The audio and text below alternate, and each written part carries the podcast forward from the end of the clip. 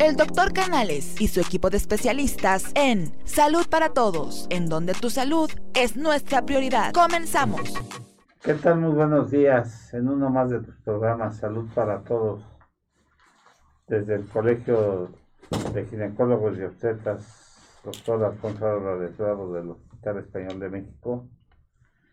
Eh, les habla su amigo el doctor Roberto Canales, quien es médico internista y miembro de la Asociación Americana de Endocrinología Clínica. Eh, les voy a presentar a nuestros co-conductores, el doctor Jaime Kleiman. Buenos días.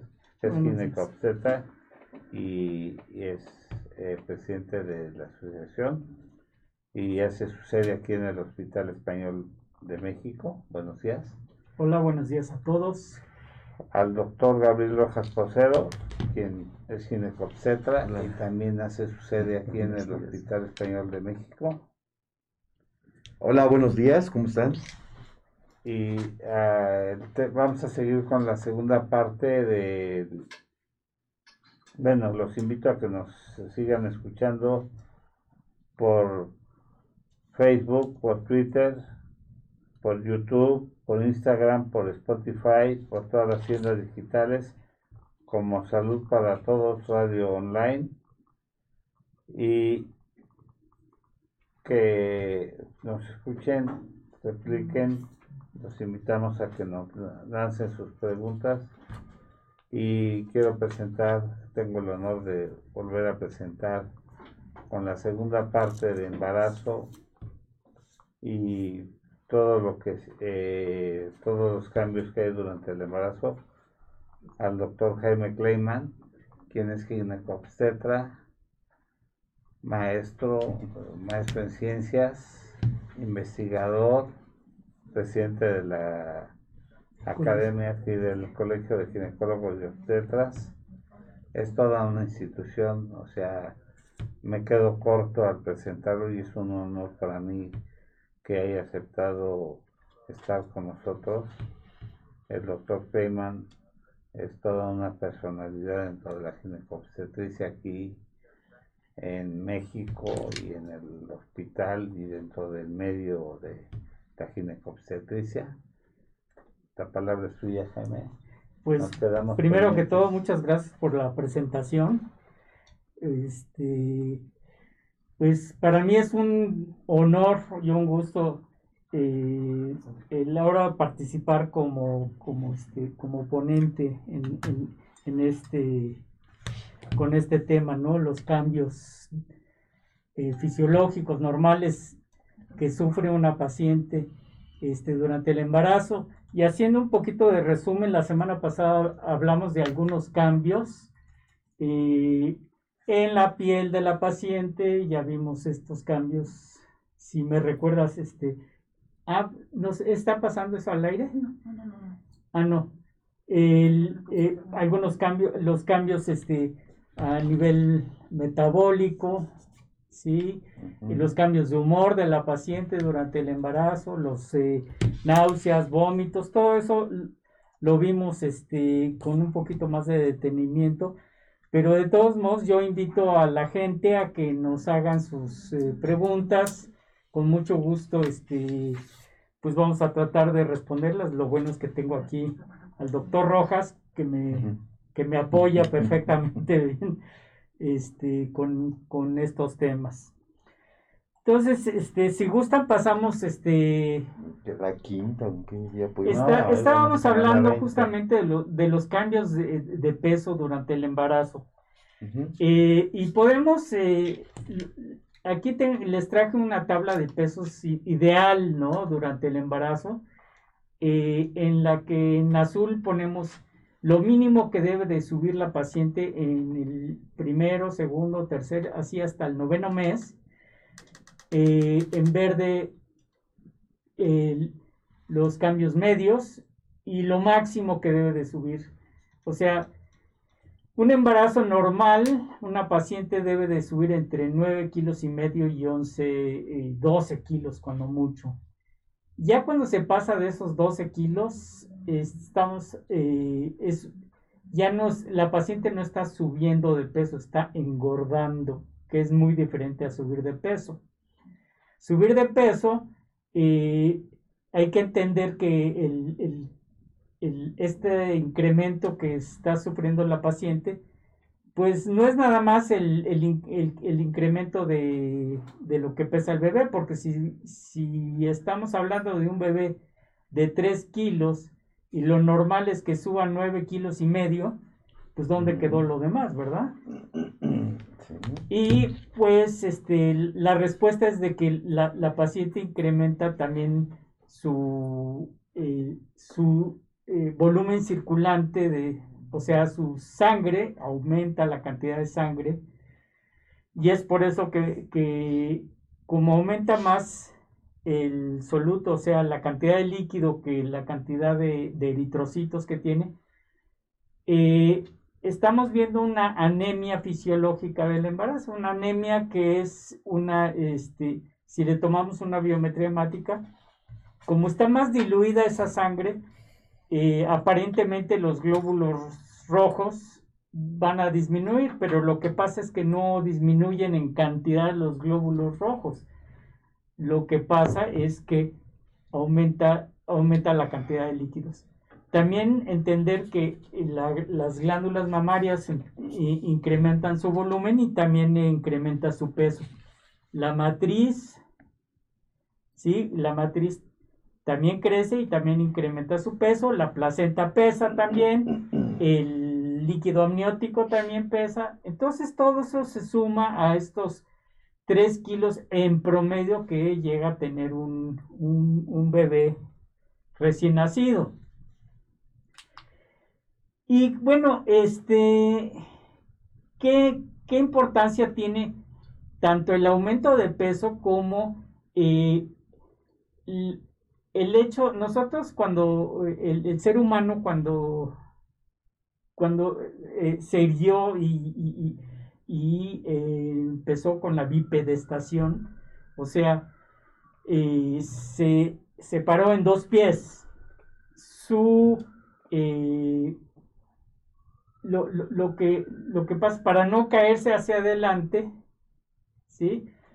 Y lo que tuvo que hacer es una curvatura de su espalda para que eh, la gravedad, ¿sí? su, nivel de, gravedad no se haga hacia adelante y no se caiga.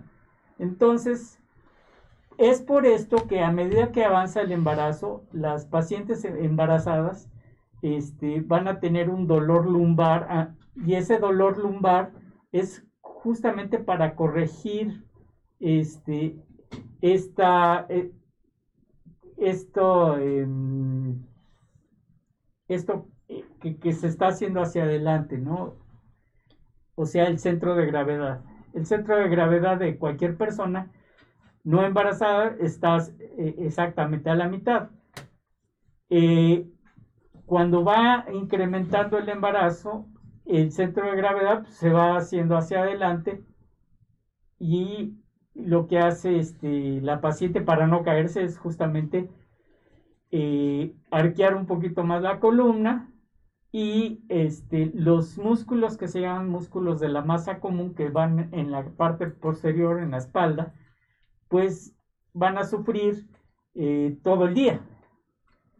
Eh, yo lo que les recomiendo siempre a mis pacientes es que usen una faja de maternidad, la que, la que están viendo ahorita, es este, de, las ideales que, tienen velcro y la pueden ajustar eh, no nada más día a día, sino la pueden ajustar en el mismo día. O sea, si la paciente se va a sentar, puede quitarle la compresión a esa, a esa este, faja. Y lo importante de la faja no es, no es hacer menos el, el vientre, sino que es una palanca de tercer grado. Lo que hace es elevar y, apoyar más bien el, volumen abdominal. También recordar que eh, la paciente por esta masa abdominal, el retorno venoso se puede ver este, también perjudicado. Entonces no es raro que la paciente embarazada tenga varices y una manifestación también que, encontramos en la paciente embarazada es la eh, que esas varices, o sea, eh, que tengan varicosidades en las venas hemorroidales, o sea, las famosas hemorroides, ¿no? Que presentan las pacientes embarazadas. Mi recomendación es para las pacientes que están teniendo esta insuficiencia venosa, este problema de retorno venoso, usar medias elásticas que venden en cualquier, eh, en cualquier lado, ¿no? Inclusive no necesariamente en una farmacia. Lo venden hasta en Liverpool, Palacio Hierro, cosas así. Venden esas medias elásticas y depende, dependiendo de, lo que aguante la paciente o del grado de insuficiencia que tenga, e, estas medias pueden ser de compresión eh, media o alta. Eh, también es recomendable que la ropa, pues es la ropa especial para, maternidad. Yo eh, siempre les digo a las pacientes que pues que dejen atrás ya sus jeans y su ropa ajustada y es posible que, pues que eh, después del embarazo la, lo lleguen a utilizar, pero no al siguiente día, ¿no? Eh, bien, muchas pacientes me hablan y me piden consejo de medicamentos que, eh, durante el embarazo. Si vemos y si abrimos, bueno, ahorita el, el, el Bademecum ya, ya es digital, pero si abrimos en cualquier página eh, el, el, Bademecum, que es el libro de donde vienen las dosis y, las sales de los de los este, medicamentos, pues vamos a ver siempre, eh, casi siempre, esta, esta figura, ¿no? En la que vemos una paciente embarazada, este, como tachada, que significa que ese medicamento no es recomendable durante el embarazo. Y les puedo decir que el 90% de medicamentos tiene esta, este señalamiento. Y esto es porque eh, efectivamente los medicamentos, no hay muchas veces estudios controlados que hablen sobre, sobre la eficacia y, sobre la no teratogenicidad de los medicamentos. Eh, y es porque, porque no se puede hacer un estudio en el que pongamos una población de pacientes embarazadas y una este y otra de otras pacientes y otra paciente de otras eh, grupo de pacientes embarazadas grupo control este en la que a una se les dé algún medicamento para ver qué le va a pasar a ella o a su o, al bebé. Eso no se puede hacer en, en, este en, en estudios experimentales ¿Por qué no se puede hacer? Porque es antiético, porque obviamente no podemos exponer a una, a una mujer a un, a, un este, medicamento que tiene riesgo de que, de que le perjudique a su bebé. En esta tabla vamos a, vemos los medicamentos tipo A, B, C, D y, este, y categoría X estos, estas categorías este, están perfectamente estudiadas. Hay medicamentos en las que ya se ha visto en estudios eh, controlados que no muestran riesgo. Y en estos incluimos cierto tipo de vitaminas, este, cierto tipo de medicamentos que sí se pueden dar con manga ancha durante el embarazo. Mi sugerencia es que eh, Cualquier medicamento, cualquiera que sea, inclusive eh, medicamentos que estén proscritos por cualquier médico, ya sea ginecólogo o no ginecólogo, chequen porque en, la literatura de la caja del medicamento debe de venir la categoría, si es A, B, C, D o X. Eh, la categoría B, que es una gran cantidad de medicamentos, no hay evidencia de riesgos en, humanos, ¿sí?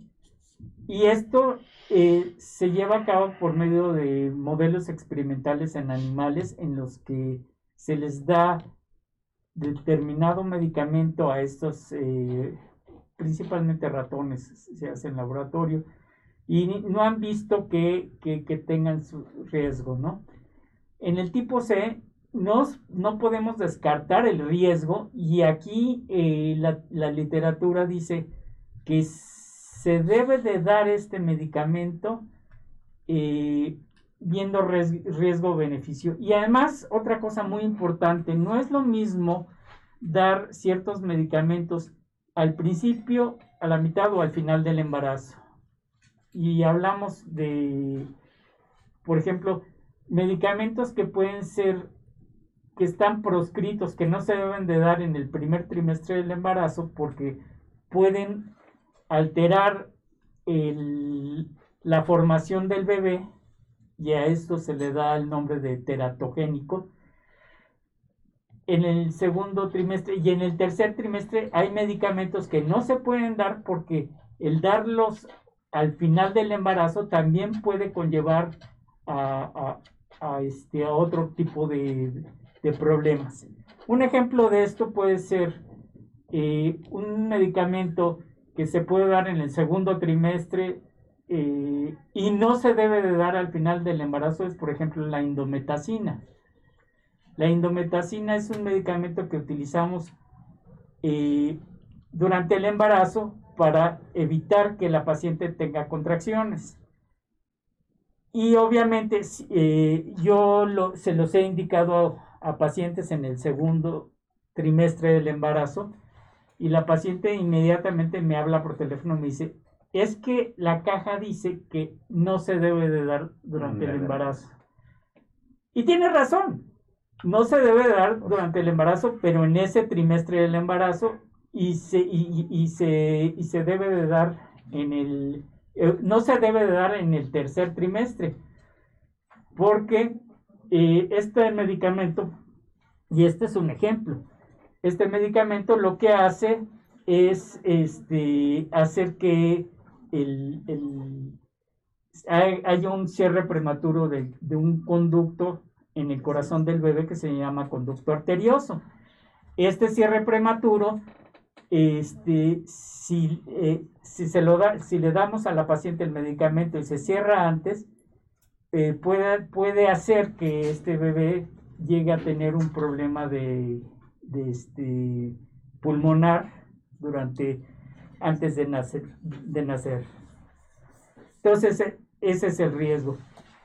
En la categoría D vemos la evidencia positiva de riesgo. Estos medicamentos ya se sabe que, son medicamentos que al tomarlo en cualquier, en cualquier trimestre del embarazo les va a provocar este daño eh, al bebé.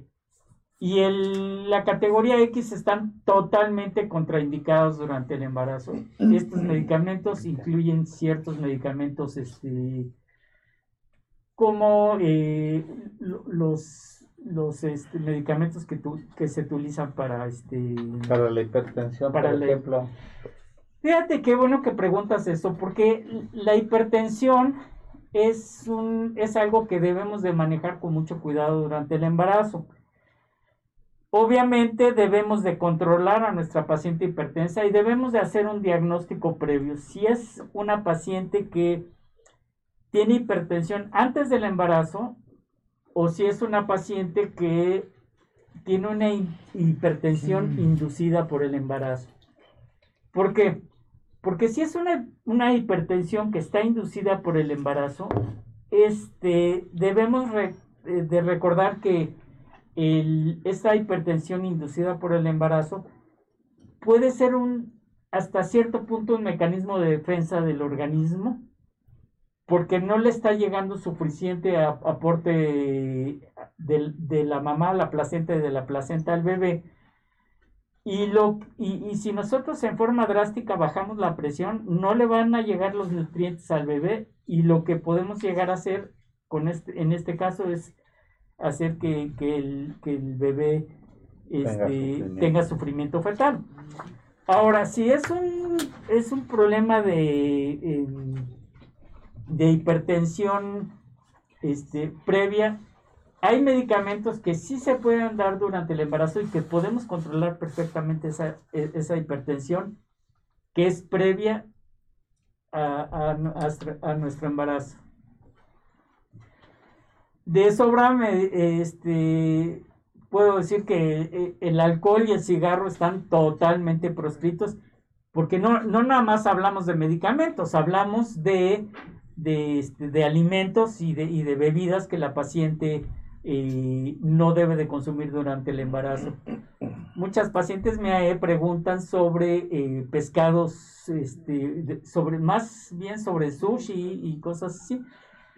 Obviamente, el, el, si es este, yo no recomiendo que las pacientes embarazadas coman pescado crudo. No es recomendable por, porque se exponen a, este, a otro tipo de, de enfermedades, ¿sí? Que eh, fuera del embarazo es mucho más fácil eh, controlarlas.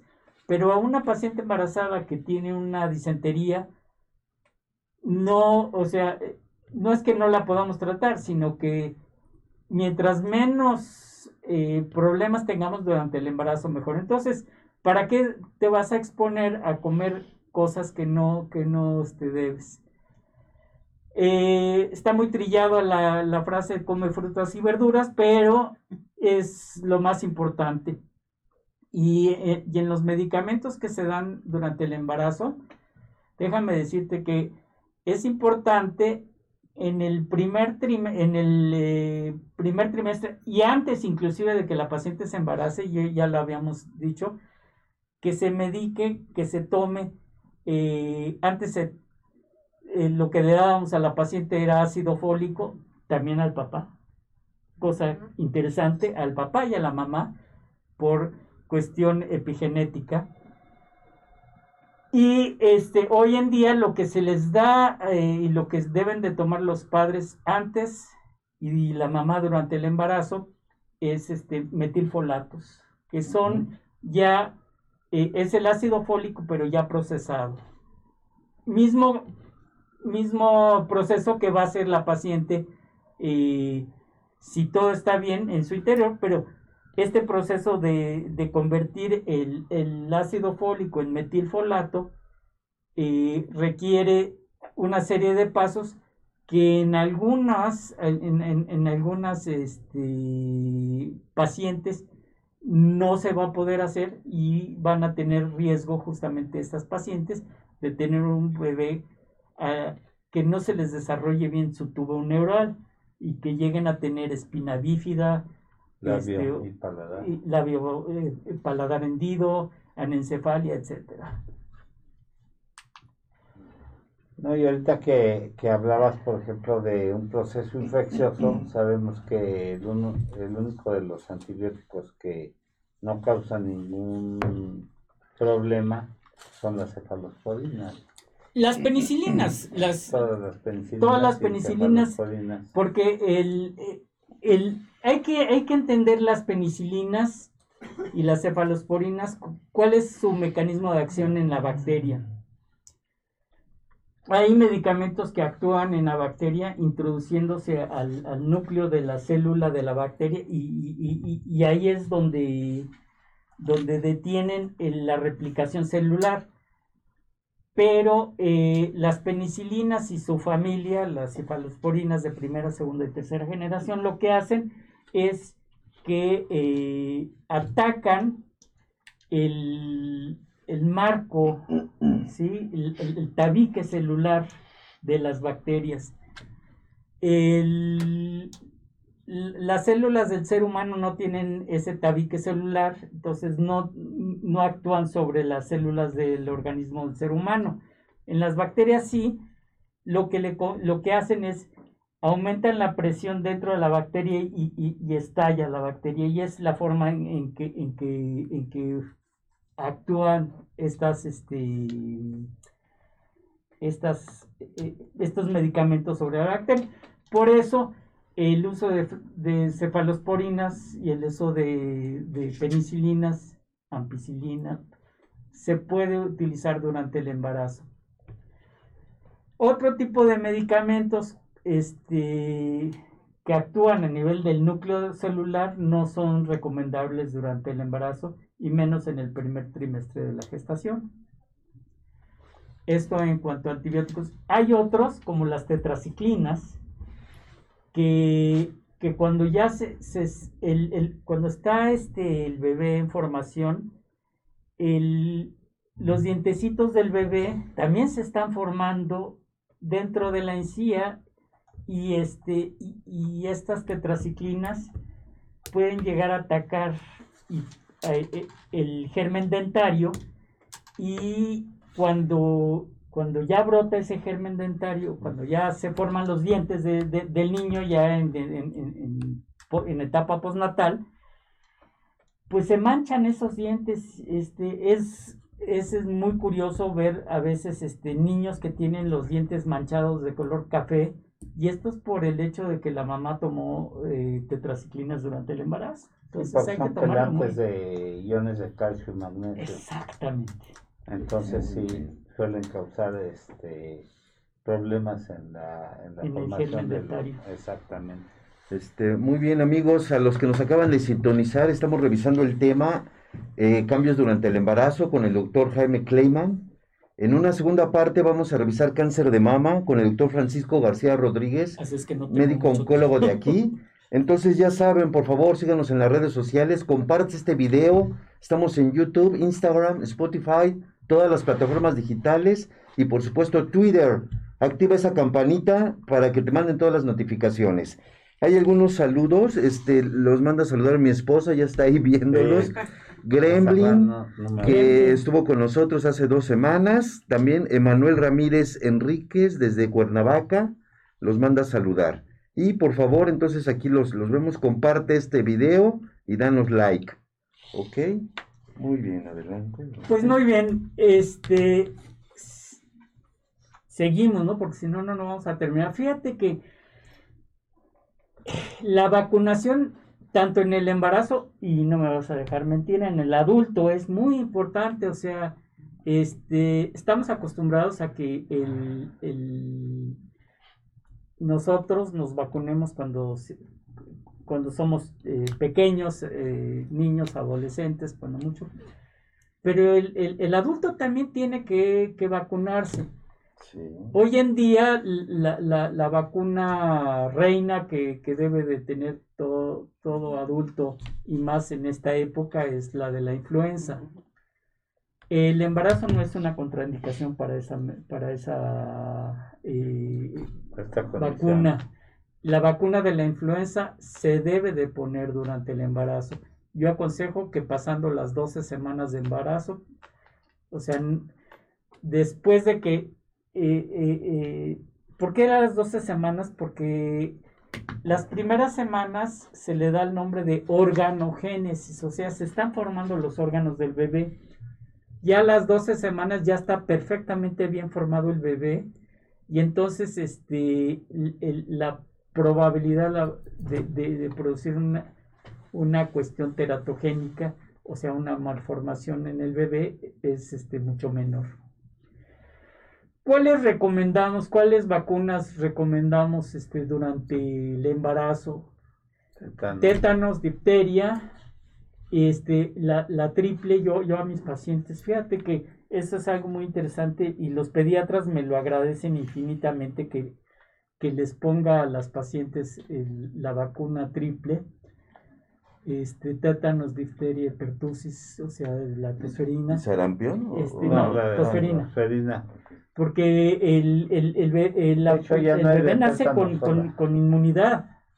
Aquí. Ya no es de tétano sola, ya viene. Ah, ya, viene ah, ya viene la triple viral.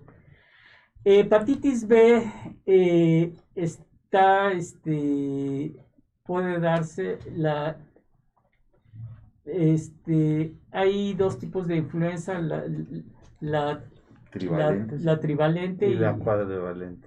exacto la trivalente este, está recomendada la, la otra no La, la tetra, ¿no? la tetra Esa no. Este, hepatitis A, eh, a menos de que la paciente eh, haya tenido alguna exposición con alguien, y, y todas las demás están contraindicadas, como sería sarampión, como sería este, la de la rubiola.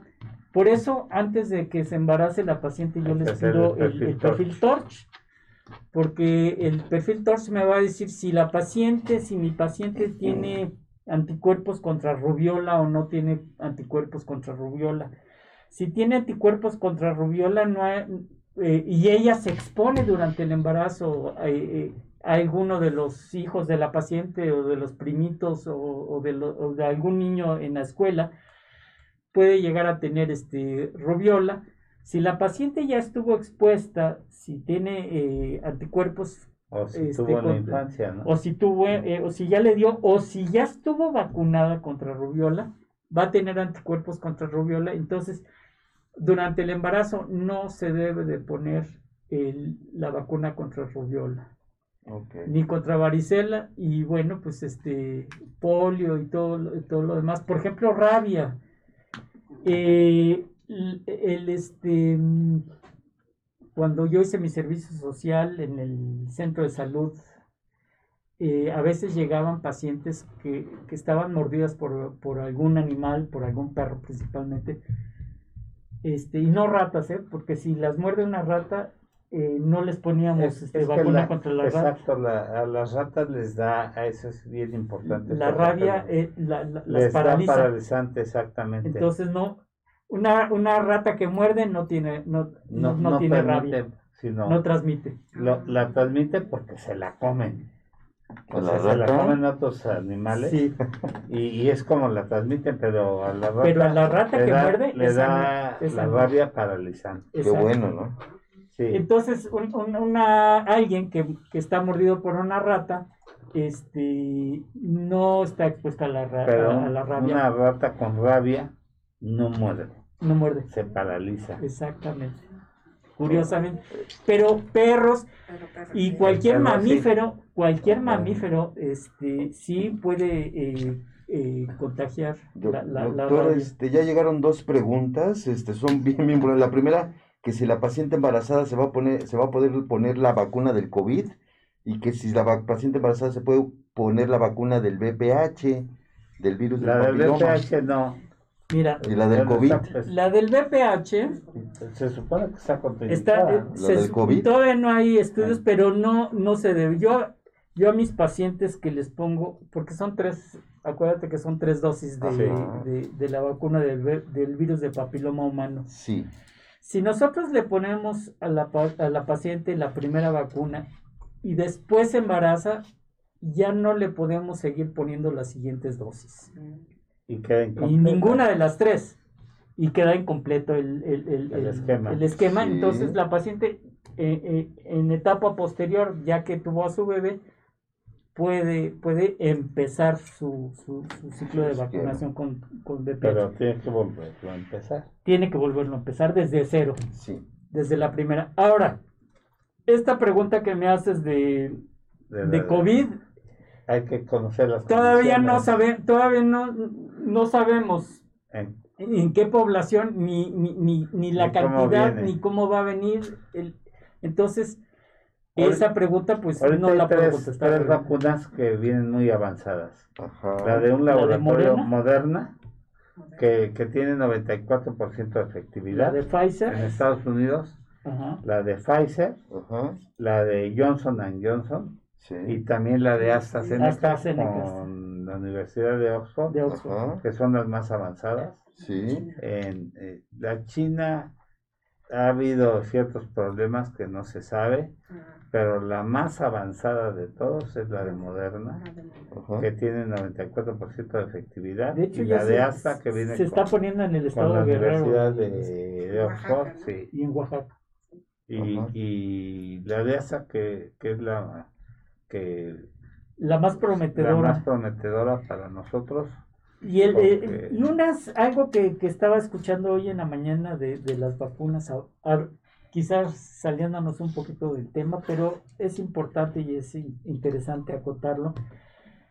El sistema de refrigeración que, que, que- que están teniendo las vacunas, que Sobre todo la de Moderna que no necesita refrigeración, una red fría ni Una red. ni una condiciones de de preservación de, de preservación tan intensa.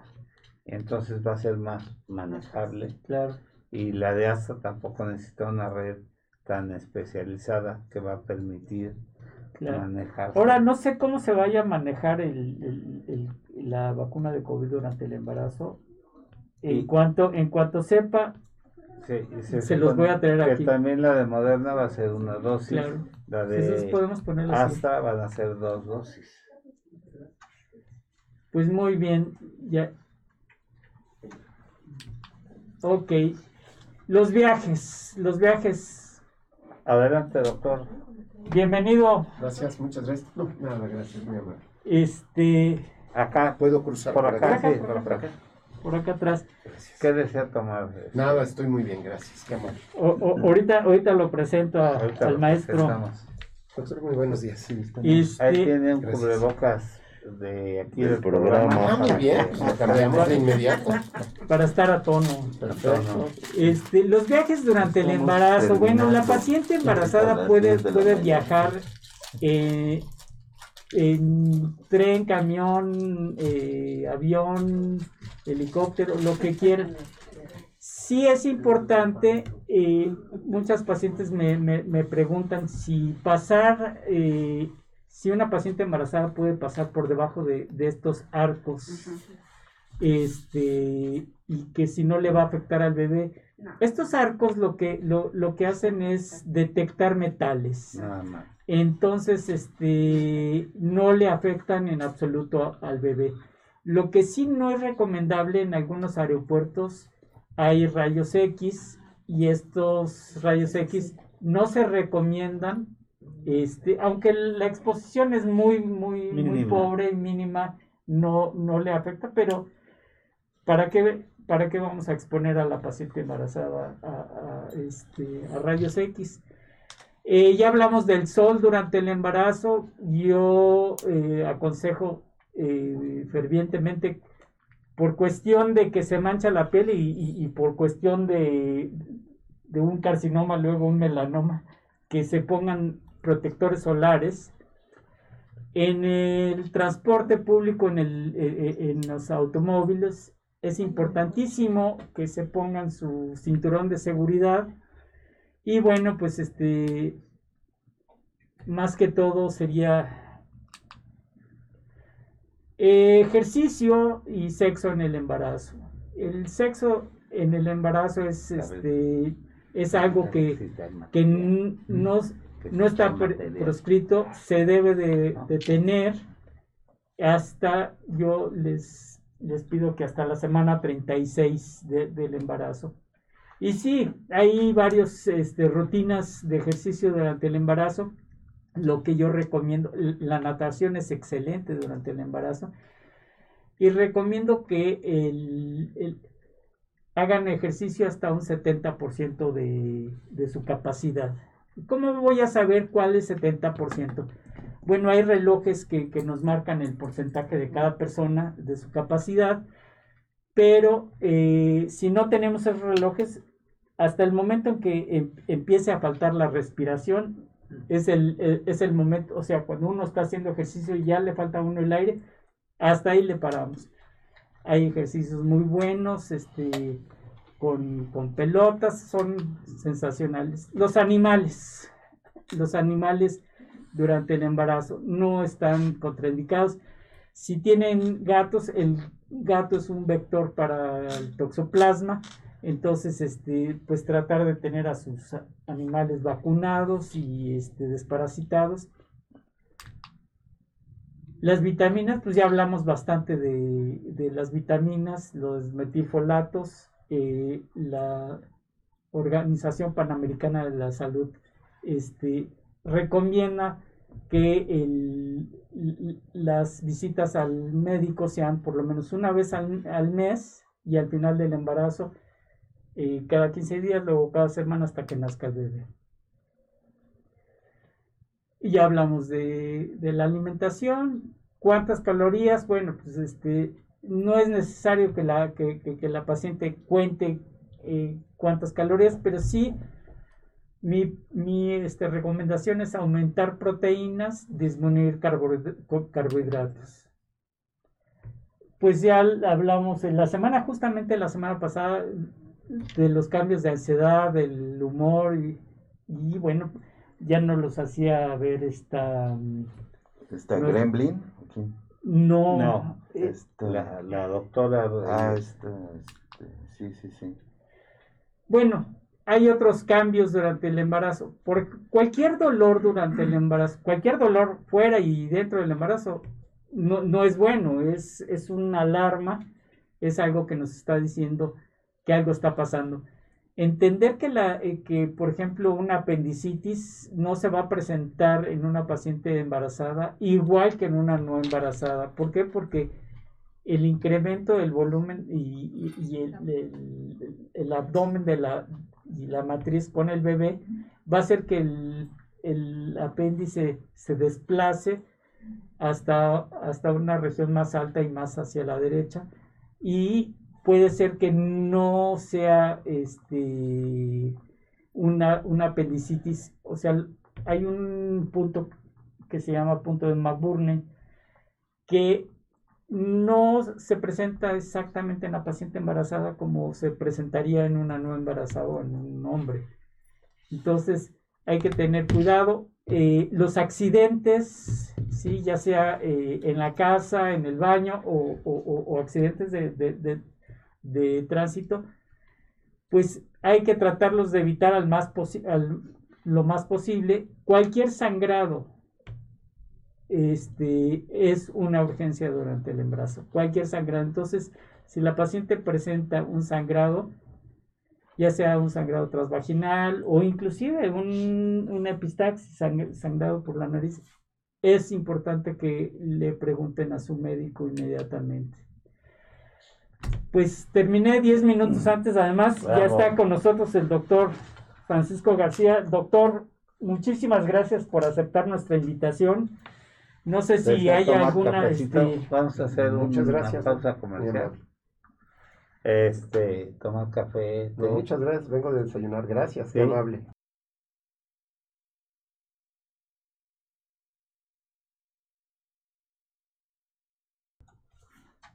Sí, regresamos, amigos, ¿eh? Regresamos. En un minuto. Me gustaría tomarme unos minutos para hacer énfasis en lo importante que es mantener un peso saludable, ya que, como nos lo ha confirmado la pandemia, aquellas personas con sobrepeso u obesidad siempre estarán más expuestas a cualquier tipo de enfermedad. Es por ello que es importante recordar que nunca es tarde para mejorar nuestros hábitos alimenticios y podemos empezar con pequeños cambios que traerán grandes diferencias en nuestro organismo y nuestra vida como los que ofrece Nútrete. Nútrete es un proyecto que dos maestras en nutrición han impulsado, facilitando sus diferentes productos para que cualquier persona que quiera cambiar su vida los pueda adquirir. Te invitamos a conocerlos. Visita sus diferentes redes sociales. Instagram, arroba Nutret-MX. Facebook, arroba Nutrete CDMX o al teléfono 55 62 16 65 20. Nútrete y cambiará tu vida.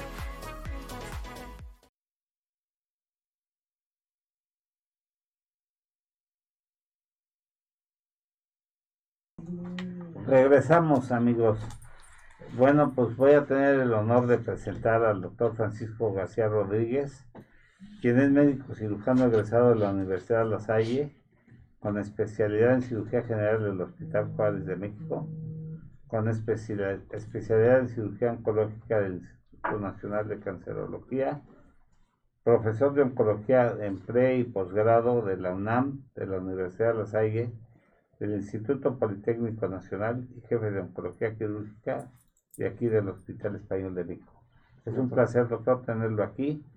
Y el tema de que hoy nos ocupa con él es cáncer de mama. Bueno, doctor, muchísimas gracias. Un placer estar con ustedes. Muchas gracias. Ha, ha habido ya muchas preguntas, eh, pero yo quisiera empezar con una pregunta. Eh, parece que des- desapareció la Fundación de Cáncer de Mama, ¿o qué de ello, doctor? Sí, eh, bueno, empezamos por una pregunta álgida.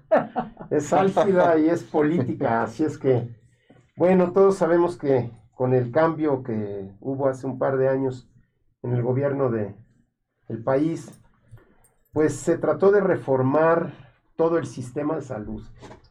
Eh, y esta es una opinión mucho, muy personal y, bueno, la voy a externar tal cual. Adelante. Creo que, creo que uno de los grandes errores que se ha tenido en los gobiernos, en todos los gobiernos O, en general, eh, ha sido considerar que todo lo pasado es equivocado y que el pasado tiene que borrarse y tiene que innovarse por fuerza. Creo que el sistema de salud ha adolecido de graves problemas, pero quizá uno de los aciertos reales fue la creación del Fondo Emergente de Gastos Catastróficos, que benefició a través del Seguro Popular e igualó a la mujer mexicana en todas las condiciones sociales. Digo, esto es apolítico, esto no tiene nada que ver con nadie. Si No. quieren que señalemos dónde se generó, se generó en el sexenio de Vicente Fox, lo hizo el secretario de salud de ese entonces, Julio Frank Mora, y él diseñó el- el- ese sistema que fue el Seguro Popular y el Fondo Emergente de Gastos Catastróficos. Se hizo un análisis muy concienzudo de cuál era el estado que guardaba el cáncer en la mujer mexicana, porque a través del primer registro nacional histopatológico de las neoplasias, que se hizo en el sexenio pasado, en el de eh, Cedillo, eh, en, ese, en ese sexenio se logró por primera vez tratar de entender de qué se morían los mexicanos por cáncer. Y se descubrió que el la primera causa de cáncer en México y la primera causa de muerte por cáncer es el cáncer de mama y la mujer es la más afectada. En México mueren muchas más mujeres por cáncer que hombres. Y esto es por el cáncer de mama en primer lugar y en segundo el cáncer cervicouterino, lamentable y, y vergonzosamente. Eh, cuando se hizo este análisis y se supo por primera vez de qué se morían las, las- las personas en México, eh, hubo el intento de decir, bueno, ¿y ¿hay alguna diferencia entre el tratamiento en la mujer en los hospitales públicos que en los hospitales del Seguro Social y el ISTE de los hospitales privados? Sí, había una enorme diferencia. Y la enorme diferencia era que el progreso de la medicina hizo que aparecieran drogas nuevas que daban mejores perspectivas de curación y de control a las mujeres, pero que eran inaccesibles para el sector público, específicamente salubridad y asistencia. Entonces, fue que se generó este programa. Y por eso digo que ese programa igualó a la mujer, porque a las mujeres con cáncer cervicuterino y cáncer de mama se les ofreció en ese momento el mismo prospecto y perspectiva de tratamiento que en cualquier lugar público o privado. Entonces, esto, No es barato, ¿no? eh, que es mucho, muy caro. O sea, Exacto. se estaban pagando tratamientos de millones de pesos Sí, sí, sí. pero sí. con un beneficio enorme a estas pacientes, porque esto las segregaba, no se les podía dar el tratamiento, entonces se les daba lo convencional, pero eso ya sabíamos que no era totalmente funcional. Entonces se generó este programa y primero los primeros dos cánceres fueron cervicouterino y mama, fueron para la mujer. Después se buscaron los tumores frecuentes y curables, testículo en los varones jóvenes, que es muy curable, próstata en el varón, que es el primer cáncer del hombre en México y que es muy manejable y sin tanto costo, y poco a poco se linfoma, nosotros somos un país de linfoma y los linfomas entraron a este programa y poco a poco se incorporó cáncer de colon, cáncer de ovario, pulmón, ¿no? Y la razón de pulmón le voy a decir por qué, doctor Kleiman. Es la primera causa de muerte en el hombre, pero es un cáncer poco tratable y poco curable a un costo enorme. Entonces buscaban estas personas cómo curar con costos razonables e igualar a las, a las pacientes, ¿no? Entonces, bueno, quiero aquí hacer notar que FUCAM, que fue la pregunta que usted me hizo, Sí. FUCAM nace con el doctor Sergio Rodríguez Cuevas. El doctor Sergio Rodríguez Cuevas, cuando estuvo de gobernador de la Ciudad de México debe haber sido López Obrador, empezó a, a, gestionar el hacer mastografías a gran escala en zonas populares. Y empezó a tener las primeras unidades móviles de mastografía. Sí. Sergio Rodríguez Cuevas, que fue jefe de cabeza y cuello del, del Centro Médico Nacional, de Oncología del Centro Médico. Entonces el doctor Sergio Rodríguez Cuevas vio la, el panorama que venía una sobreexplosión de cáncer de mama, porque esto se dio paradójicamente no solo la cuestión de saber que se morían de cáncer de mama, sino que epidemiológicamente el cáncer de mama empezó a crecer mucho. Entonces Sergio Rodríguez Cuevas... Más joven también. Y en gente más joven, en México vemos gentes más jóvenes. Entonces Rodríguez Cuevas dice, no hacemos suficiente detección. Vamos hacia las colonias populares, vamos a las zonas marginadas y el gobierno del Distrito Federal empieza a proporcionar recursos. Debe haber sido Rosario Robles, López Obrador, deben haber empezado por ahí. Y este doctor Rodríguez Cuevas hace estas unidades móviles, empieza a detectar un número importante de casos y ve que el general de México y el Juárez que trataban cáncer eran y el INCAN eran insuficientes para lo que estaba viendo. Y de ahí nace la idea de FUCAM, que es el, la Fundación para el Tratamiento del Cáncer de Mama. Verdadera maravilla. Fue, una, fue una, un acto maravilloso porque creó una institución paralela solamente dedicada a cáncer de mama y que generó toda la infraestructura para detectarlo, diagnosticarlo, etapificarlo, tratarlo y con muchas derivadas que se fueron pioneros, ellos fueron los que empezaron a reconstruir antes que el general y que el Incán y que el Juárez este, fueron los primeros que empezaron a dar mucho apoyo psicológico a las pacientes y tenían muy bien armada su unidad.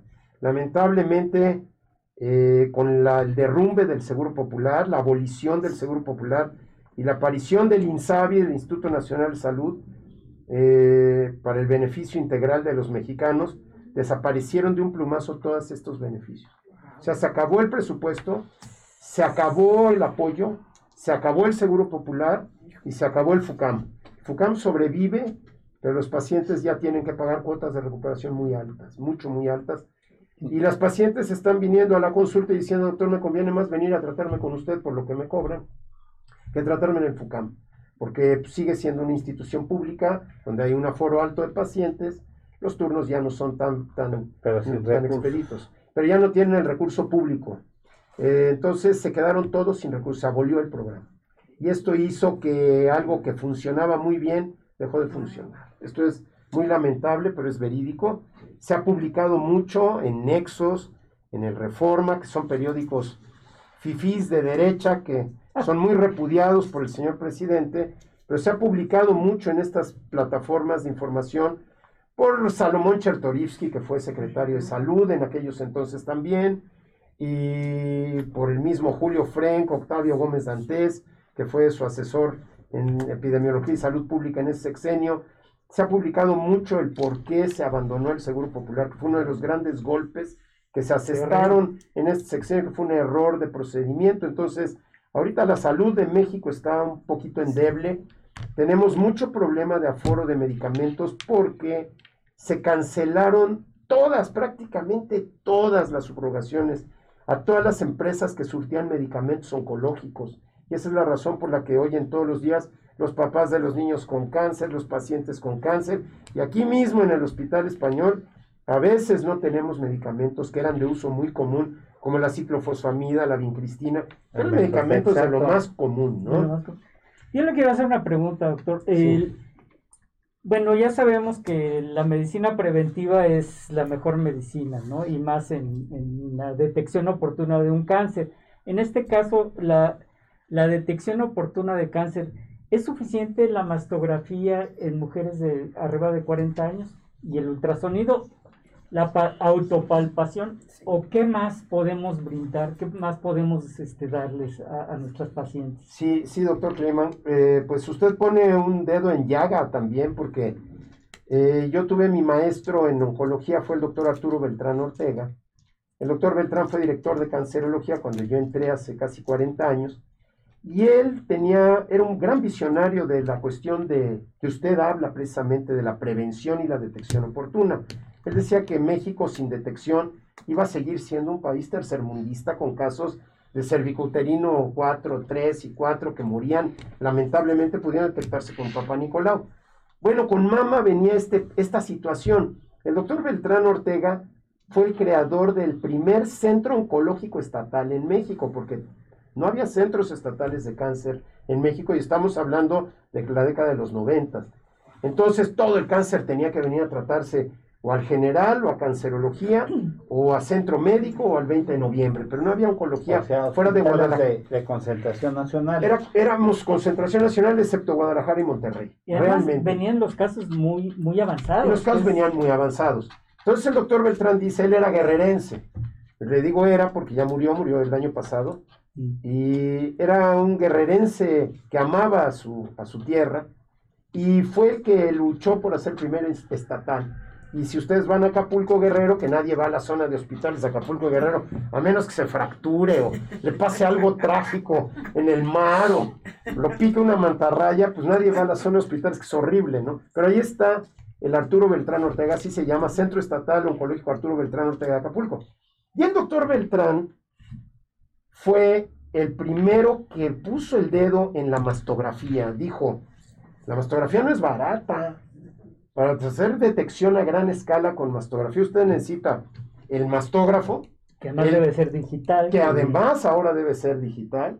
Tiene que tener un ultrasonido de alta resolución, porque ya sabemos que la mastografía va de la mano del ultrasonido. Muchas veces el ultrasonido ve lo que la masto no, o viceversa. Así es.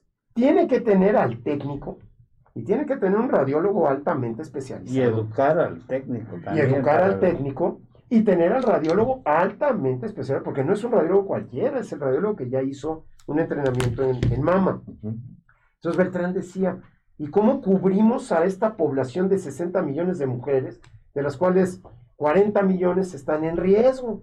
¿Cómo cubrimos con mastografía 40 millones de mastografía? Entonces él, al final de su vida, publicó un libro que se llama El cáncer de mama, que es muy poco difundido, y que señala precisamente que México debería ser un país de educación en autodetección mamaria más que de mastografía. En otras palabras, si usted interroga a 100 mujeres mexicanas de cualquier estrato y les pregunta, oiga, ¿y usted se palpa sus mamas? El 99.99 va a decir no. no. O sea, la mama para la mujer pues, es parte de su cuerpo, es, es un atributo que le da su sexualidad pero no es un órgano que se estén tocando. Ni saben tocarlo. ¿Qué es eso? Ni los médicos generales saben tocarla. Y entonces estamos cayendo en un punto muy crítico, que no podemos pedirle a la mujer que se autoexplore, sino primero la enseñamos. Entonces el doctor Beltrán era un gran proponedor que más que mastografía, doctor Kleiman, y usted lo me señaló ahorita, es la autoexploración con conciencia, así se llama. Porque no es nada más decirle a las señoras, a ver señoras, venga, vamos a tocarnos todas la mama, no. Hay que enseñarles cómo tocar la mama, cómo deslizar los dedos, cómo no pellizcar, cómo tocar la areola y el pezón, cómo son movimientos circulares, cómo se tocan acostadas, cómo se tocan sentadas. El mejor momento es 10 días después de la regla y durante el baño es ideal el momento porque desliza la mano con el jabón del agua. Entonces, si la mujer tiene conciencia, pues probablemente no encontremos los carcinomas in situ que encuentra la mastografía, pero sí vamos a encontrar T1 y T2 chiquitos que tienen mucha más oportunidad que los T3 y T4 que vemos en el 60% en México. O sea, si creemos que México detecta mucho, estamos en un gran error. Detecta en sectores muy específicos de la población, que son los sectores que tienen acceso a la mastografía, pero no los sectores depauperados. Siguen llegando las mujeres con tumores muy voluminosos, ulcerados, excrescentes, avanzados, y la razón es que o comen o van al doctor. Y no tienen para hacer mastografías y no hay el recurso en sus lugares de origen, y esa sigue siendo la explicación. sí, doctor. Es una, es una pena.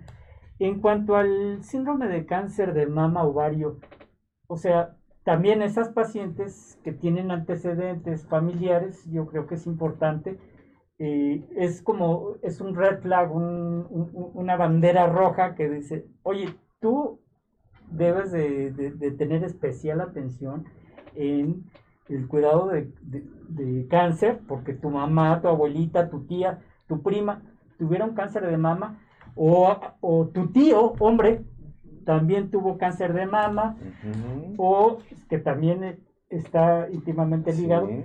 y el este, o que tuvieron cáncer de ovario. Claro, Y este vemos una correlación también de próstata. claro.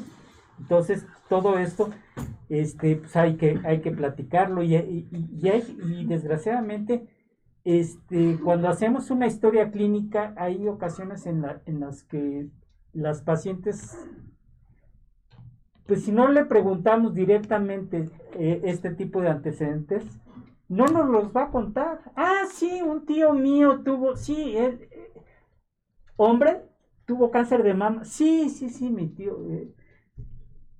Entonces, ahora sí que los tres pelos que tengo se nos paran y dices, a ver, ¿qué está pasando? ¿no? Porque ese es, ese es un antecedente muy importante. El, el, ocho- el otro porcentaje de, de la población es el cáncer, vamos, el común. Este ya nos salimos un poquito, pero también hay que hacer especial énfasis, ¿no? En, en este tipo de... Sí, este, tiene usted toda la razón. Eh, el cáncer de mama familiar lo estamos viendo cada vez con más frecuencia.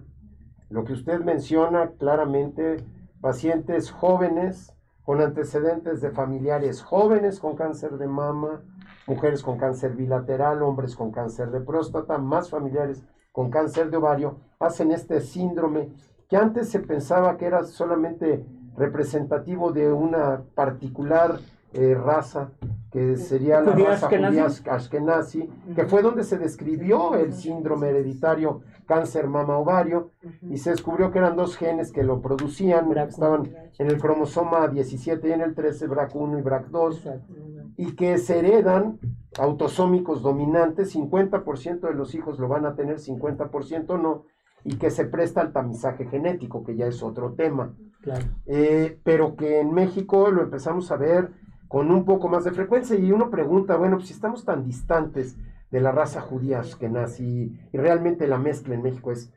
negligible, ne- no existente, ¿por qué tenemos eso? Pues porque descubrieron que hay personas que hacen una mutación de novo, o sea, mutan, mutan esporádicamente y esa mutación genera este cáncer de mama particular con mayor tendencia al ovario, con mayor tendencia a ser, como decía el doctor, mujeres más jóvenes, bilaterales, hombres con cáncer de próstata, y el antecedente pues es fundamental. Y lo que usted señala vuelve a ser parte del proceso educativo. Si usted busca modelos para buscar riesgo en cáncer de mama, que están en, en- en internet, usted se mete a internet y busca modelo de Gale para cáncer de mama. Y ahí está escrito claramente cuáles son los antecedentes y los factores que incrementan el riesgo en la mujer para tener cáncer de mama, le asignan un riesgo mayor o menor y la mujer puede decir por sí sola, caray, yo soy una mujer de alto riesgo. Mujeres que no se han embarazado, que lo hacen después de 30 o 35 años, que ha sido un solo producto, que han empezado con reglas sus menarcas muy tempranas, 9 años, 8 años, que persisten reglando hasta más de los 50, que eh, tienen antecedentes familiares para cáncer de mama y que les han hecho biopsias previas de cáncer de para lesiones sospechosas, son mujeres de alto riesgo, a quienes deberíamos de atender y que a veces también no lo hacemos. ¿Qué se les puede ofrecer? Pues una vigilancia muy estrecha, tamoxifeno por 5 años o mastectomía bilateral profiláctica. Y esa sería la única real prevención que hay para las mujeres de alto riesgo con cáncer de mama. Yo recién mm, acabo de ver una paciente con inversión del pezón.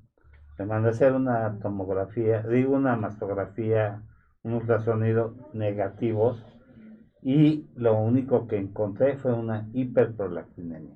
Correcto. Entonces empecé a inhibir la hiperprolactinemia y empezó a desaparecer la inversión del Claro. Mm. Pero se me hizo un una caso. Claro, pero usted menciona un punto importante que también se debe enseñar y como todo vamos a, a aterrizar en es educación, ¿no? Enseñarle a la gente que hay signos que pueden alarmar. Y usted acaba de mencionar uno importante, que es la inversión del pezón. Toda mujer que ve que de repente su pezón se, se va para adentro, pues tiene que ir a buscar atención médica. ¿Por qué? Porque puede ser cáncer, puede ser una ectasia ductal, una fibrosis, una hiperprolactinemia que condiciona este, cualquiera de estas cosas. También el sangrado a través del pezón. que es, es un dato de alarma que debe de buscarse, que puede ser un papiloma intraductal, qué bueno, que puede ser algo benigno, qué bueno, pero y si no, ahí está el signo, que es el sangrado, y la pérdida del contorno de la mama con la eh, probablemente eh, piel de naranja, inflamación, que muchas veces lo asignan a mastitis, y son cánceres inflamatorios de mama, ¿no? Y que debe hacer que la mujer acuda a consulta. Una pregunta que inquieta mucho y que está causando mucha controversia, doctor, con respecto a, a toda la cuestión de los medicamentos que, que ha pasado. eh, ¿Cuál sería su propuesta para, para el gobierno, para la adquisición de los medicamentos? Porque hablan mucho de los aranceles que, que se están importando, que no los producía un laboratorio muy conocido, PISA. Le empezaron a poner Sí, eh, muchas trabas. le barreras. pusieron a poner Claro. barreras, era el que hacía el metotrexate Sí, y pues dijo, no lo hago, es correcto. no me pagas, no lo hago. Es correcto. Y entonces dijeron, vamos a importarlo, pero muchos niños con, con leucemia, con otro tipo de padecimientos que usan metotrexate, están, están padeciendo. O sea, ¿qué, qué, qué debemos de hacer? O sea, como profesionales en la salud, porque además no permiten que, que uno lo importe, ¿no? Claro, claro, por Porque- supuesto. porque Cofepris no lo permite. Exactamente. Claro. Sí, doctor, este hay que verlo desde dos lados también.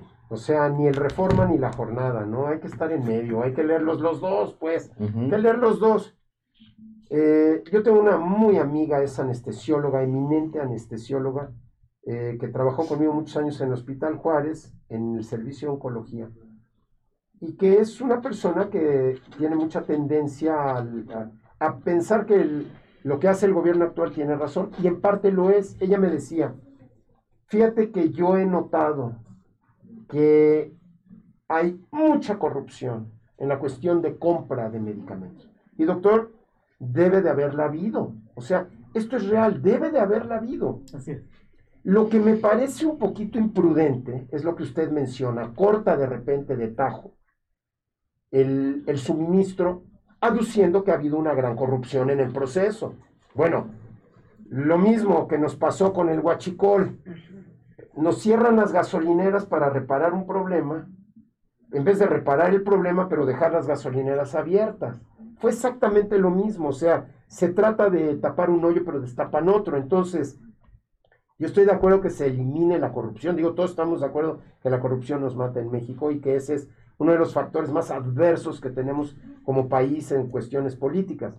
Yo lo que resolvería es la cuestión corrupción, le daría una enorme transparencia, licitaría correctamente y en ese momento abastecería, pero obviamente lo tendría que haber detectado previamente al cierre para no desabastecer. Entonces, yo creo que el proceso se daba de la mano, limitar la corrupción, transparentar la, licitación, dejar que vinieran las farmacéuticas, que, que el COFEPRIS decidiera cómo vienen las cosas y no limitar tan abruptamente los medicamentos. O sea, sí tenemos medicamentos, sí hay, sí existen, eh, sí hay abasto razonable. A veces creo que se hace más político que real lo que está sucediendo, pero sí lo notamos. Hay momentos en que cae el, el- abastecimiento de ciertos medicamentos, metotrexate, vincristina, ciclofosfamida, doxorubicina, que son de todos los días, pero sí caen porque de repente no se licita, porque de repente no se aprueba. Y COFEPRIS limita junto con la Secretaría de Hacienda en los procesos de, de, este, de, de- transparentación de estas finanzas, y pues ahí es donde nos, nos, nos dejan sin nada. Yo creo que esa sería la manera, ir paralelamente resolviendo problemas, pero no desabastecer tan súbitamente. Doctor, este, hay algunos saludos y Sí. preguntas. Mira, Sí. Gilberto Betancourt nos manda saludar a todos, la familia Betancourt, este Roberto. José Alfredo Ar- Arellano, saludos a los doctores. Bárbara Ramírez, buen día, doctores. Caro Casa, saludos a todos. Ermi Camarena. Mira, los invitamos también a que envíen sus preguntas al WhatsApp de aquí de la cabina, donde estaremos pasando esos comentarios a los doctores o también podemos estar respondiendo 55 12 42 3575. Nuevamente 55 12 42 35 75. Estamos revisando el tema de cáncer de mama con el doctor Francisco García Rodríguez. Y doctor, aquí hay una pregunta que dice, ¿cada cuánto tenemos que hacernos la mastografía?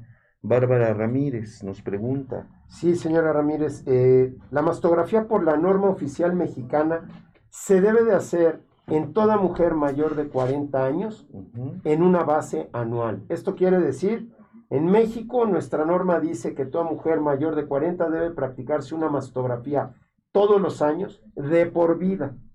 Evidentemente esto es, es, enormemente complejo y costoso porque si la señora va a vivir hasta los 90, pues se va a hacer prácticamente 50 mastografías, ¿no?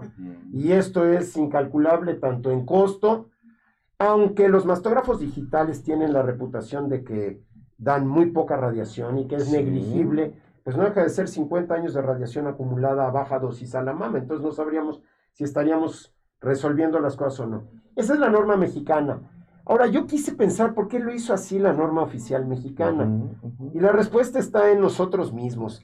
Realmente los mexicanos somos muy decidiosos. Realmente los mexicanos somos muy para mañana, ¿no? ¿Cuándo te das la mastografía? Mañana. Y mañana se convierte en dos años o tres. Y ahí caemos en la norma de otros países. En otros países, y volvemos a las preguntas de los doctores, se busca a la mujer de riesgo, se busca el riesgo primero. Entonces, esto está en manos generalmente del ginecobstetra, porque es el que ve a, las mujeres. Entonces, el ginecobstetra, como les he dicho a todos mis alumnos, en tu historia clínica está el riesgo, nada más preguntando está el riesgo. Familia con cáncer, antecedentes heredofamiliares. Menarca, antecedentes ginecobstétricos. Número de embarazos y fecha del primer embarazo, antecedentes ginecobstétricos. Menopausia, antecedentes ginecobstétricos. Consumo de hormonas exógenas, antecedentes ginecobstétricos. O sea que todo está en el interrogatorio. Si usted descubre una mujer de alto riesgo, esa mujer de alto riesgo tiene que ser vista en conjunto por el ginecobstetra, el ginecoonco, el oncólogo, y juntos deben de decidir con esa paciente cuál es su mejor ruta. Una mujer de bajo riesgo, una mujer que no tiene ninguno de estos factores, en otros países la norma dice que se hace la primera mastografía a los 40. Si es absolutamente normal, se puede espaciar a dos años por otras tres mastografías.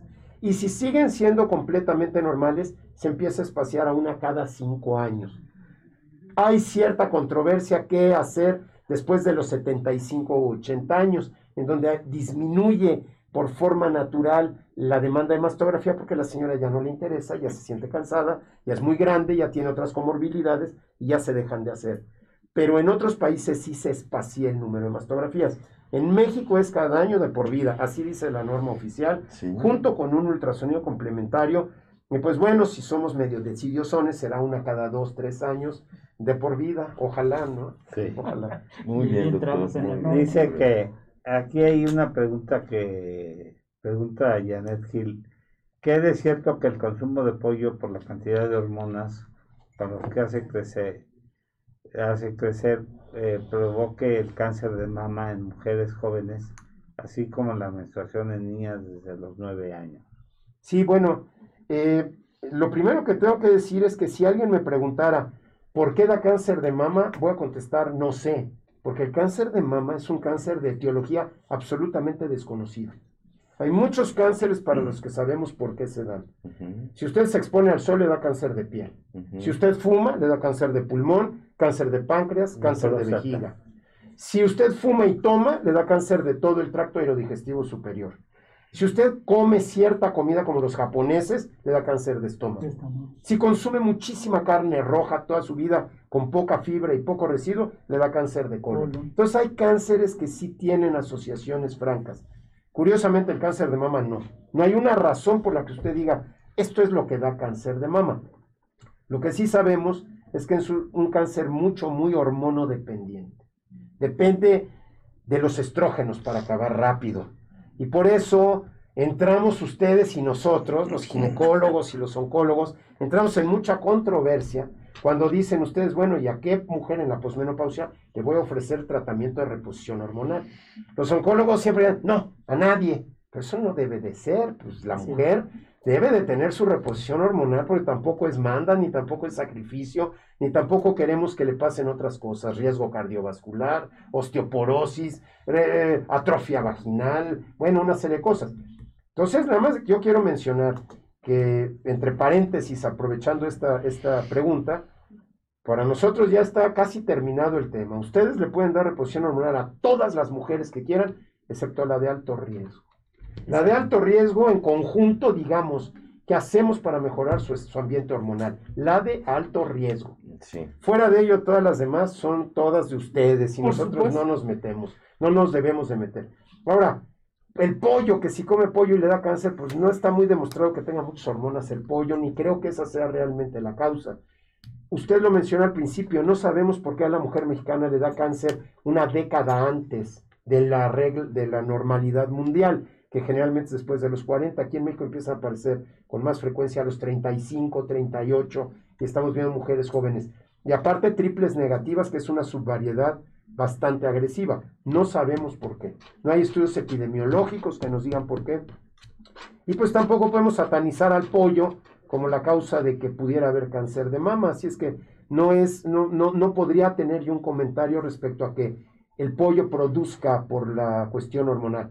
Hay que recordar que también se engorda ganado con hormonas y ese también es otra fuente que podría ser.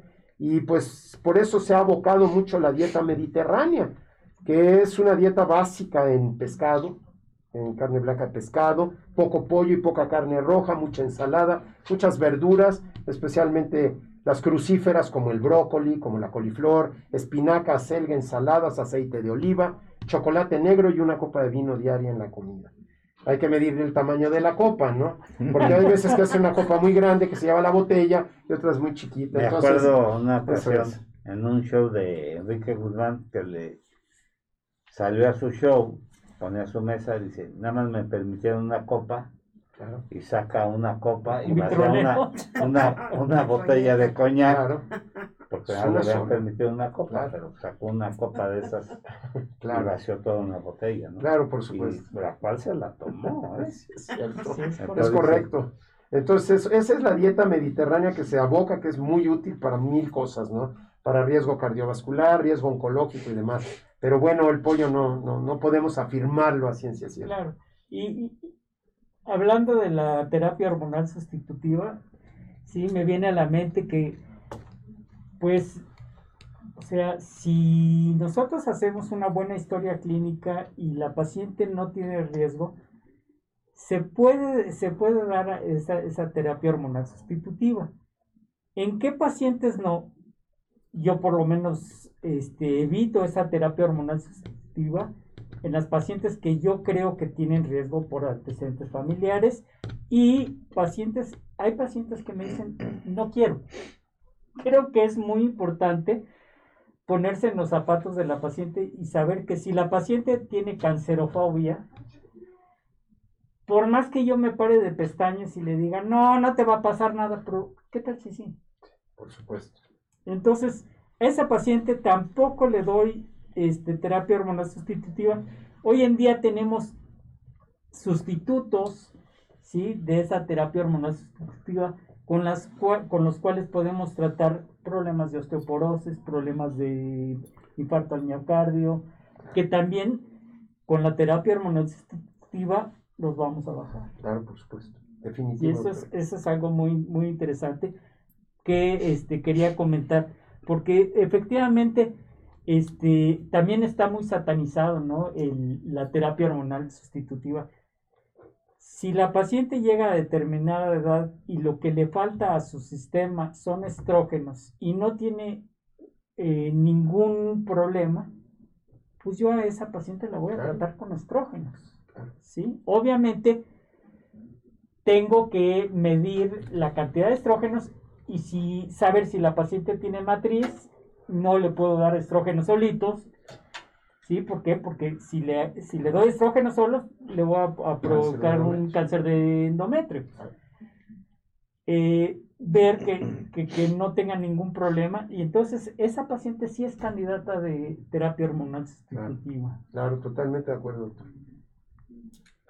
Bueno, dicen que no todo es malo, ¿no?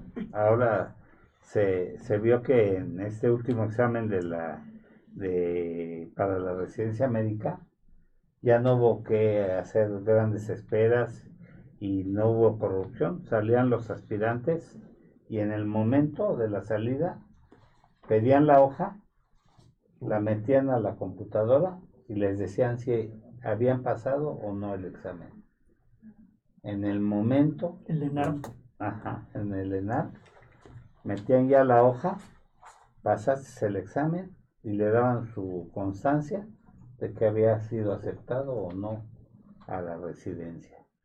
Y ya eso fue un avance. Claro, tecnológicamente eso genera mucha más certidumbre, además de generar este tranquilidad, ¿no? y todo, sí. Claro, por supuesto. Ahora, lo que vamos, y siempre, fíjense cómo siempre tenemos una y otra, ¿no? Ahora lo que vamos es que la Secretaría de Salud y, y- y posgrado de, de salud deciden aumentar las residencias Ay, a es 20 mil gentes más. Entonces, está muy bien todo esto tecnológico, pero ahora nos inundan con médicos residentes. Y ahora quieren que recibamos el doble o el triple de médicos residentes. Porque, pues lamentablemente, eh, se le quiere dar satisfacción a todo el mundo y esto no puede ser, ¿no? Entonces ahora, si teníamos líos con entrenar a un número ya más o menos razonable de residentes, ahora entrenar al doble va a ser increíblemente difícil y va a bajar mucho la, La calidad, de calidad. la atención. Exacto. Además de que esta pandemia ha hecho un caos educativo, al menos en lo que toca medicina. No sé cómo lo perciban ustedes, pero ahorita estoy dando clases de pregrado a distancia y bueno, yo doy a quinto semestre de pregrado, que es lo que básicamente técnicas de detección, de que imbuirles a los jóvenes el pensamiento de que hay que pensar en cáncer como un diagnóstico diferencial. Pero me entero que a la vez que les doy clase de onco, llevan cardio y neumo y están llevando cardio y neumo virtuales. Entonces, llevar cardio y neumo sin ponerle el estetoscopio encima a un paciente, no, no. o llevar gineco sin ver un parto, No, no, no. o llevar y- pediatría sin ver un niño y pasar, promoverlos y enviarlos al internado, estamos deteriorando fuertemente la Sí, calidad. ¿no? que eso, eso que dices es muy interesante. Yo doy clases de en pregrado de técnicas quirúrgicas. Ah, bueno, Entonces, técnicas quirúrgicas sin entrar a un quirófano es complicadísimo. o sin, sin, Hacer alguna disección, ¿no? sin hacer una disección, sin, sin que yo le diga, mira, la pinza se agarra así, a ver, pon tu manita. Claro, claro. E- e- esa es la forma en que en que uno va a, a- a saber cuál es la técnica quirúrgica, ¿no? Cómo agarrar una pinza. Por más que yo vea un, 20 veces un video, si yo no lo hago, no voy a tener esa... Claro.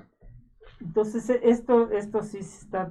Claro. Es terrible. ¿eh? Y el otro efecto con respecto al tema que estamos tratando de la pandemia es que lamentablemente con el encierro forzoso, las personas dejaron de ir a sus estudios de detección. Ese ha sido otro, y este es un efecto mundial. Esto no nada más se registra en México como problema, sino se vio en todo el mundo. Las pacientes no iban a sus citas, las pacientes no iban a seguimiento, y las pacientes dejaron de hacerse su mastografía, su ultrasonido, su papá Nicolau, por el encierro forzoso, por el miedo a adquirir la enfermedad, y esto deterioró mucho la detección, se empezaron a presentar casos más avanzados, más difíciles de tratar, más difíciles de controlar, y ha tenido un efecto realmente adverso, además de modificar los tratamientos. Ahora queremos tratarlas rápido y, preferimos hacer una mastectomía y no una cirugía conservadora para que no tengan que venir a radiarse durante un mes, ¿no?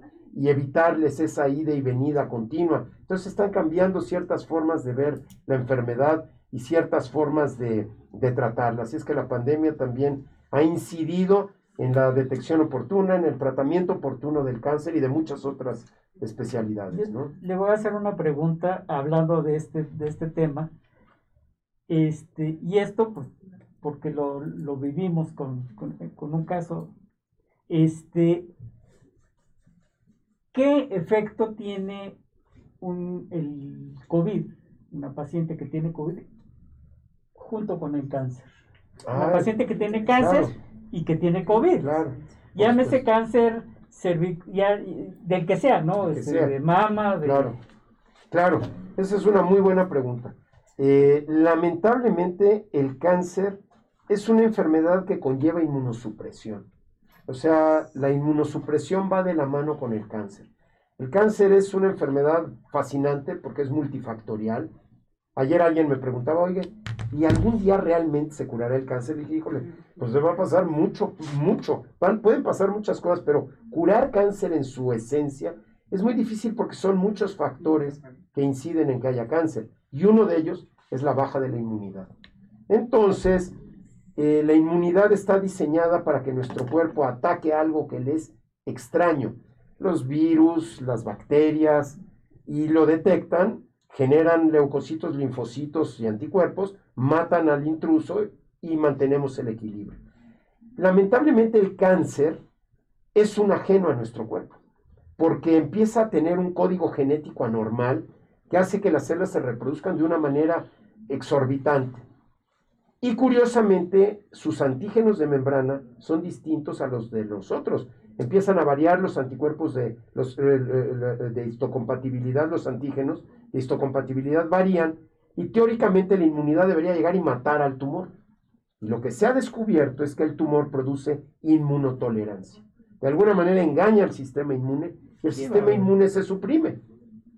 Entonces, lamentablemente, el paciente con cáncer y con COVID es un paciente inmunosuprimido que tiene, por razón natural, menor capacidad de defensa frente a la infección.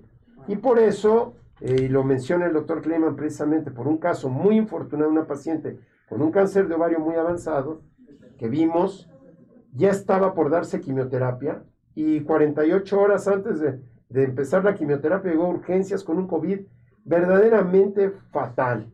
Y la señora pues tuvo un desenlace muy malo. Y lamentablemente el paciente con cáncer y COVID es una combinación que aumenta el riesgo. Definitivamente no se llevan muy bien. Por eso el paciente oncológico hay que guardarlo, cuidarlo mucho. Y ahí es donde viene el espaciamiento de las fechas de consultas, el retraso en la atención porque queremos que estén en su casa y que no se expongan a COVID, ¿no? Así es que es, un, es verdaderamente problemático esta, esta situación, ¿no? Sí, oiga, doctor, esta es una pregunta, este, ¿hasta qué edad, a partir de qué edad una paciente de riesgo se le puede mandar la mastografía? Porque en el laboratorio la rechazan, dicen, no, usted es muy joven, o la densidad mamaria no es, es muy alta, o le vamos a radiar mucho. Todo eso le dicen a la paciente. Es correcto, es correcto, doctor, es una muy buena pregunta. Eh, muchas, eh, la pregunta es muy buena porque estamos insistiendo en que México ve mujeres más jóvenes. Sí. Y luego tenemos la cuestión de que hay familias ya con cáncer de mama, con muchos antecedentes. Sí. Entonces esto que dice el doctor es muy cierto, le genera mucha inquietud a la mujer joven. Dice, oiga, y bueno, ¿y yo qué hago? ¿Cómo me detecto en un momento dado? Entonces, la, mastografía no es muy buena en la mujer joven porque la mama es muy densa. Entonces no alcanza a ver lo que uno quiere. Y esa es una de las grandes razones porque se empieza a hacer a partir de los 40, porque ahí baja la densidad mamaria. El ultrasonido solo, pues no ve lo que la mamografía puede ver. Son complementarias. Son complementarias, pero no sustitutivas. Entonces, afortunadamente, y este es el fondo de la pregunta del doctor, estoy seguro de ello, es que se descubrió que la resonancia magnética nuclear es un excelente adjunto en mujeres jóvenes de alto riesgo para poder detectarlas sin radiación. Entonces, la resonancia magnética nuclear sería el elemento de primera línea para la detección en mujeres jóvenes de alto riesgo, familiares de mujeres de alto riesgo en quienes quiere uno encontrar a tiempo la enfermedad y que por razones muy personales dicen, no, yo no me voy a hacer una mastectomía bilateral. La resonancia es la mejor alternativa. No contrastada puede ser o debe ser contrastada. Creo que la hacen contrastada con gadolinio y sin gadolinio porque necesitan ver la fase de contraste en T1 y T2 para poder medir la lesión. Así es que, pero el gadolinio y la, resonancia no emiten radiación, tienen muy pocas contraindicaciones y es de elección en la mujer joven. Mucha gente pregunta que por qué, por qué ha aumentado la cantidad de, casos de cáncer en, la población. Y quiero, eh, adelantándome quizás a la respuesta, que la expectativa de vida ha aumentado también en la población y hay que entender que la población hace un siglo o dos morían de, problemas bacterianos, de pulmonías, de, de, cosas que hoy en día son mucho más tratables y obviamente el, el cuerpo tiene otra capacidad de, de, generar tumores. No sé. Es absolutamente correcto. Eh, la incidencia de cáncer va paralela al envejecimiento poblacional. Actualmente, y esto me llamó mucho la atención, cuando nosotros buscamos epidemiología mundial de cáncer, el mundo está dividido ya en los países que antes se llamaban en desarrollo, los otros se llamaban en vías de desarrollo y el tercer, mundo, y todo esto que inventó Luis Echeverría, ¿no? Entonces, ustedes van a decir que yo en vez de ser doctor soy político, ¿verdad? Me lo sé a todos. Y, la fuerza Sé los vicios de todos, caray. Pues es que las he sufrido, entonces, bueno. Pero, pero el punto interesantísimo es que actualmente miden a un país en su desarrollo por su expectancia de vida. Ahorita los países más desarrollados tienen 80, 85 años promedio de expectancia de vida.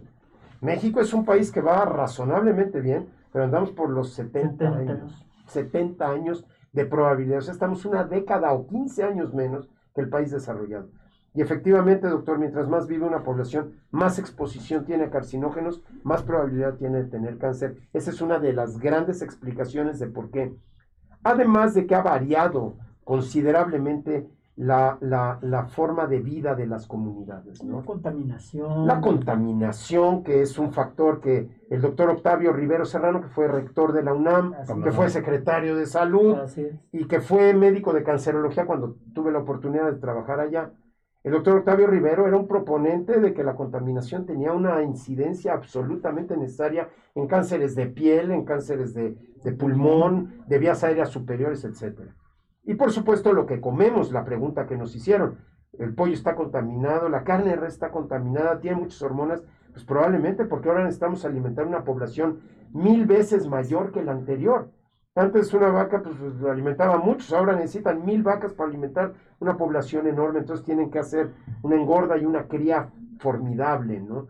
Además, por ejemplo, vi un letrero hoy en el circuito interior, ahorita que entré a circuito, que dice, no creas que el huevo es tan bueno como dicen. Y cuando se pone uno a pensar cómo tienen esas gallinas, en, hiperproducción, en granjas en donde no pueden caminar, están encerradas en una jaula de por vida, en una forma verdaderamente con la luz prendida, con la luz prendida día y noche, poniendo, y poniendo y poniendo, piensa uno qué huevo me estoy comiendo, ¿no?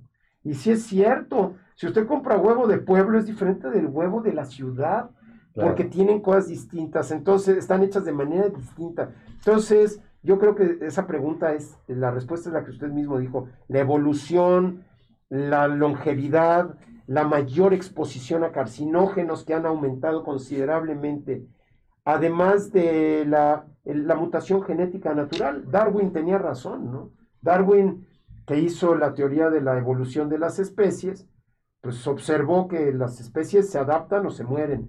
Y el humano también se adapta mutando sus genes y estos genes deben de favorecer en alguna forma la carcinogénesis como una de las grandes enfermedades. En los países en desarrollo el cáncer va a tomar ya el primer lugar como incidencia y causa de muerte. Ellos ya superaron a las cardiovasculares y a las metabólicas como causa de muerte. Nosotros seguimos todavía manteniendo metabólicas y, y cardiopatía isquémica como primera causa de muerte, la tercera es el cáncer, pero estamos seguros que en 10 años pronto va a venir el recambio, ¿no?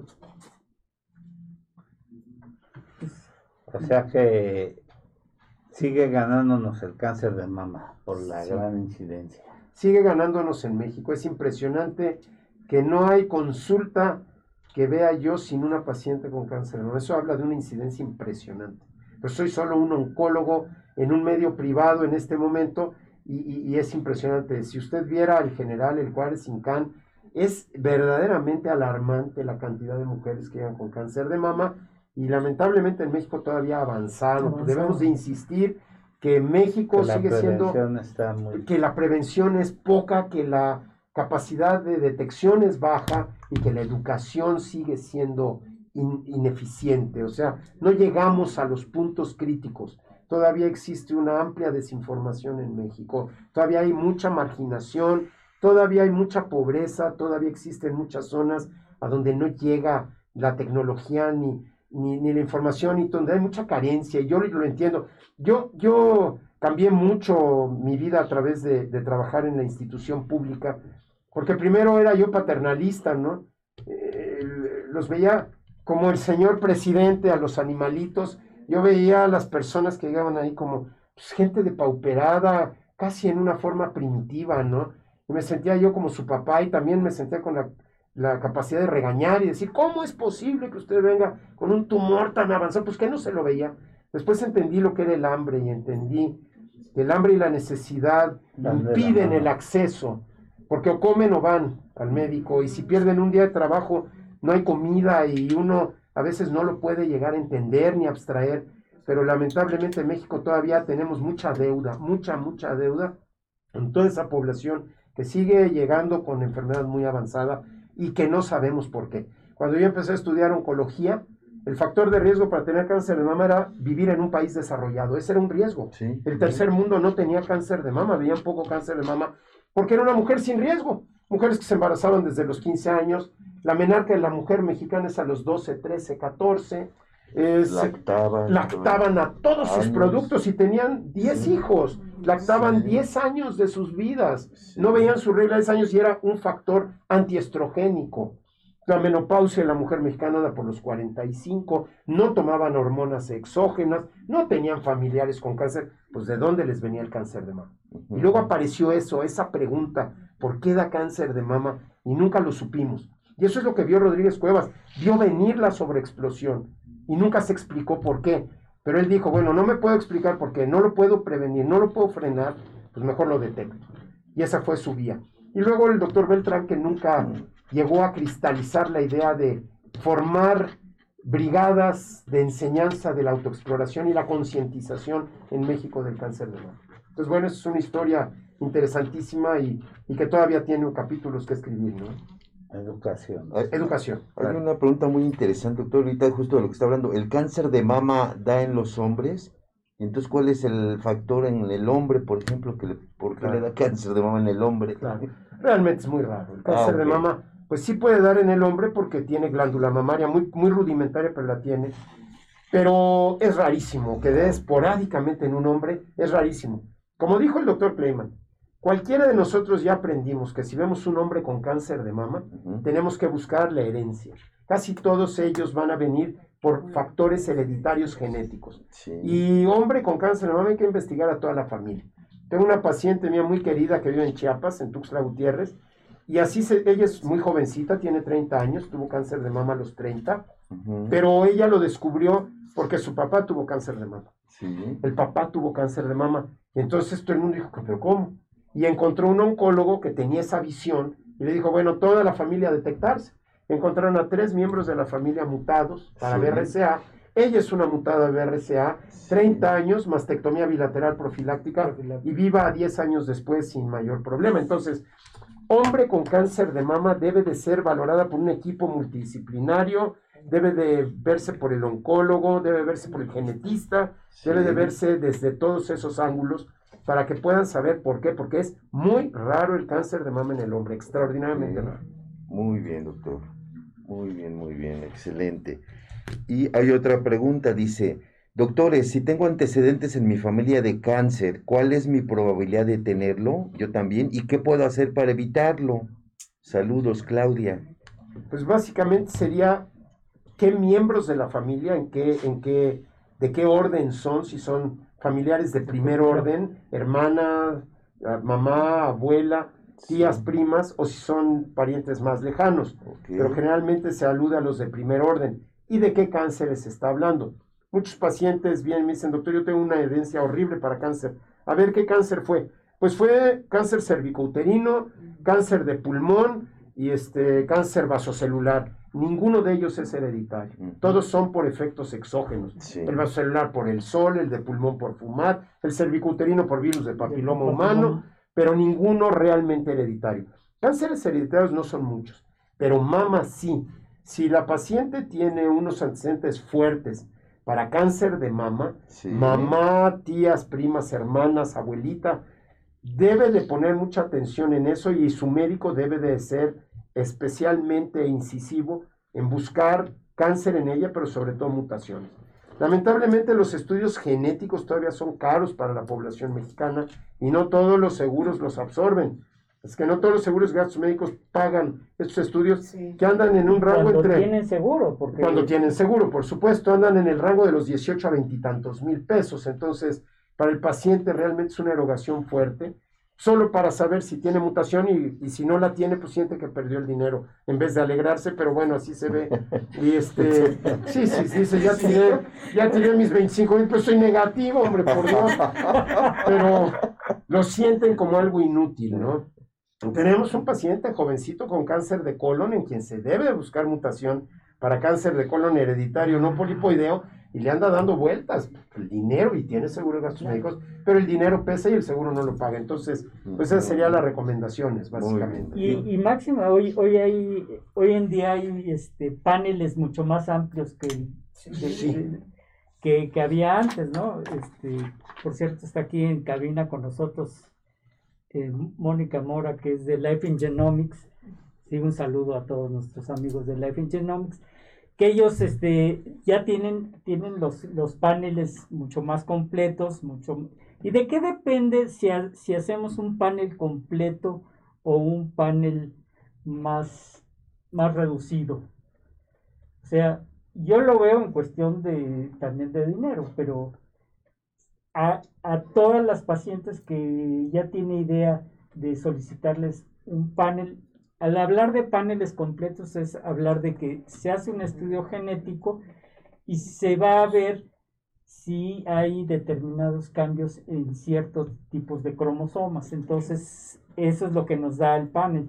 Hay este, paneles que son más reducidos, que detectan menos este, eh, cambios que unos paneles que son mucho más completos. Sí, ya creo que desde el punto de vista genómica van súper bien, ¿no?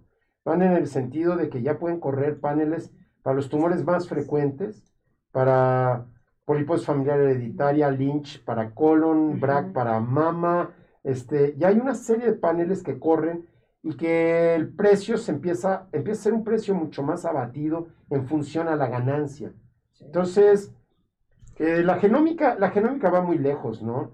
Eh, ya existe ciertos, ciertos estudios genómicos, y esto lo hace la Mayo en, en Estados Unidos, en donde puede, puede hablar de cuáles deben de ser los cambios del estilo de vida para prevenir enfermedades, porque genómicamente tienen daños en Sí. ciertos genes que no metabolizan bien los lípidos Sí. y que va a tener posibilidad de tener aterosclerosis y un accidente vascular cerebral, un infarto, no metaboliza bien ciertas sustancias, el hierro, el esto, el otro, y esto genera ya posibilidades de incidir en cambios tanto de alimentación como de ejercicio, como de vida. Eh, la genómica va lejos. El problema es que ahorita con este frenón de COVID nos frenó en muchas áreas, pero genómica iba muy bien, va muy bien. Ahora en el Instituto de Cancerología, toda mujer menor de 40 años con un cáncer triple negativo va a estudio genómico, de todas, todas. Y creo que debería ser una práctica común. Mujeres menores de 40 triples negativos Así es. deben de ir a mutación de BRCA1 y BRCA2, y no solo para saber de la familia y de los hijos, sino porque hay medicamentos específicos para BRCAs mutadas, como el olaparib para ciertas mutaciones en ovario y los platinados en ciertas mutaciones de mama. Entonces, creo que sí tiene importancia y sí tenemos tecnología para hacerla, que seguramente en el tiempo pues, se va a hacer más accesible Claro. y va a ir a- a- a- abordando, eh, llegando a más personas a costos mucho más abatidos. El chiste es hacerlo para abatir el costo. Ahorita, ahorita que habló de eso, yo, yo recuerdo que el Myriad Genetics me hizo el favor de, de becarme. Yo, me- yo fui a, a Suiza a tomar de los primeros cursos de BRAC 1 y BRAC 2. Claro. Cuando empezaba, cuando Angelina Jolie eh, era, era El paradigma. el- el paradigma de esto. Entonces, este, ellos me, me invitaron a, a ir a, A Suiza. Jolie. No, no, Sí, sí. Ah. me encantaría, pero no, no, nada más ahorita ya, ya se operó, así es que no. Este, y justamente de lo que hablábamos fue de esto, del, del abatimiento de precios. Y yo eh, en, en una mesa así como esta era donde tomábamos clase toda la semana. Estábamos en Zurich, pero yo no, no más iba de mi hotel al laboratorio y del laboratorio al hotel y, y este y no no estuvimos en Zurich más que, más que un día. La cuestión fue que eh, platicábamos y vimos que el, yo les dije, esto del, de los estudios se va a batir el precio y les di un ejemplo de los celulares. Los teléfonos celulares cuando salieron al mercado eran unos ladrillos de este tamaño que solamente contados con los dedos de la mano gente eh, muy pudiente lo tenía. Claro, claro.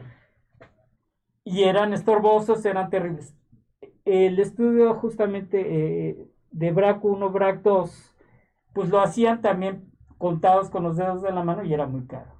Hoy en día, pues tenemos mucho más paneles a mucho menor precio. Hoy en día tenemos celulares que tienen mucha mejor tecnología que la del hombre a la luna. Claro. ¿Sí? Y este, y, y está cualquier persona de casi casi de cualquier estrato social tiene un teléfono celular, Claro. de cualquier tipo. Entonces, ya es mucho más accesible y, y- y- y la medicina genómica va a tener también, va a ser mucho más accesible para todos los, to- toda la gente. bueno, un comentario final quizá que pueda hacer que me interesó mucho. Eh, estuvimos, pudimos interactuar con los, los biólogos de la reproducción el año pasado en, en- en Mazatlán, en el primer consenso de, de reproducción en pacientes con cáncer, que es un tema muy interesante. Es, La mujer con cáncer de mama, como ustedes han dicho todo el programa, en México hay muchas mujeres jóvenes. Y como la tendencia social ha cambiado respecto al embarazo, y ustedes lo saben mejor que yo, pues ahora vemos cada vez mujeres de mayor edad queriendo embarazarse por primera vez. Y no es infrecuente que sea una mujer de 35, 36, 38 años con cáncer de mama que todavía no ha tenido su embarazo. Entonces este consenso fue muy importante porque valoramos la necesidad de implementar en todos los hospitales educación para los oncólogos, nosotros somos los que nos tendríamos que educar, con objeto de que cuando tengamos una paciente con un cáncer de mama y sea una mujer en edad reproductiva y no haya tenido ningún embarazo, se hagan los métodos necesarios para conservación de óvulos, para conservación de gametos, etcétera, ustedes saben mejor que yo todo esto. Pero lo interesante es que yo siempre cuando aprendí esto de las- la herencia y de BRAC 1 y BRAC 2 y que la mujer pues tenía 50 y 50% de probabilidades de tener un hijo con BRCA mutado, yo decía, no, pues ellas no deben de embarazarse jamás por, por consejo genético. Y ahora descubro que ustedes son capaces de sacar los gametos de la mujer, hacer el análisis genético del gameto y saber si ese gameto viene mutado o no. Entonces, poder fecundar un gameto no mutado y tener un hijo sin mutación. Y eso está al alcance de la gente en este momento y me parece inaudito, increíble y maravilloso. casi, Entonces, casi a la carta, ¿no? Casi es hijo a la carta. Entonces, eso me encantó saberlo y ese es uno de los grandes avances genéticos y el mundo que vamos a ver, que cuando Huxley lo escribió en los 40, uno decía que era ciencia ficción feliz. y no era ninguna ciencia ficción el mundo feliz de Huxley, es una verdadera realidad. Lo que me da mucho miedo es que hay pensamientos de que en 20 o 30 años el hombre se va a conectar a una máquina porque la máquina va a ser más eficiente que un hombre para todo y que únicamente vamos a ser un vehículo de algo que nosotros creamos pero que nos superó y que aparezca, pues ya apareció 1984 de Orwell, ya llegó, ya llegó Huxley con el mundo feliz, y pues ya nada más nos faltaría todavía llegar a eso, ¿no? Así que hay que aprovechar esta vida autónoma e independiente mientras la Pues tengamos. mientras tanto vamos Claro a... que sí. Lo, lo que le faltó, lo que les falló en la clínica Mayo, que tuvieron una contaminación con COVID de 90 gentes. Ya. Y fue en el comedor, Ah, ok. curiosamente. Como toda la gente iba al comedor, se Pues- quitaban los Claro, cubrebocas por supuesto. y ahí Tosían. Y aquí hay un comentario de una de nuestras oyentes asiduas, Janet Gil, la licenciada Janet Gil, dice que el doctor Francisco García Rodríguez podría ser un buen secretario de salud. Ah, Yo voto por él. Yo la política no se me da, licenciada. y no- soy el peor secretario de salud porque soy muy claridoso y este hablo las cosas muy de frente y nunca me he ido bien por eso en mi vida pública. Así es que ya, me- por eso Pues estoy no, en el retiro. habla, habla las cosas como son. Y eso es muy bueno. Creo que eso es lo esencial en México, hablar las cosas como son y decirlas y, y pues mantener esta libertad de pensamiento y, y de crítica sobre todo y, y lo que quisiéramos que nuestra crítica se oyera, se, se sintiera y se percibiera, pero somos un país que todavía nos falta mucho para llegar. Eh, oí a, a este Galeano, de las venas abiertas de Latinoamérica, lo oí en una entrevista, y es verdad, lo que somos privilegiados por tener una de las poblaciones indígenas más grandes del mundo y somos los que estamos acabando más con esa esencia cultural que nos debería de dar identidad y mística y, y, muchas cosas, ¿no? Y que son los grandes afectados del cáncer porque son los que menos acceso tienen a la salud. Entonces, bueno, pues gracias por ese comentario. Me lo llevo como regalo. antes de terminar, yo quisiera hacer una invitación. Tiene una invitación el doctor a, este, a, toda la comunidad médica, a los ginecólogos y quien quiera acompañarnos. Va a ser, vamos a empezar el día de mañana con el primer curso virtual de actualización en, en medicina materno-fetal. Este, ya hemos tenido otros, otros cursos este, virtuales y la verdad han sido un éxito muy, muy grande. Va a tener puntaje para la recertificación para el, para el Consejo de Ginecología, 10 puntos, nada más por, por, este, por asistir. En la parte eh, de izquierda abajo eh, están los informes, están los teléfonos y la, y la este y está todos los datos para que puedan inscribirse. Empezamos el día, va a ser eh, lunes y viernes. Vamos a empezar mañana viernes, viernes y lunes. Este, empezamos el día de mañana 20 de noviembre, muy revolucionario, pero vamos a empezar el día de mañana. Este, curiosamente el primer tema lo voy a dar yo, voy a hablar sobre los el DHA en alimentación materna durante el embarazo. Este, pues no sé, ya son las, las 11, no sé si guste eh, algo que quiera eh, comentar o complementar.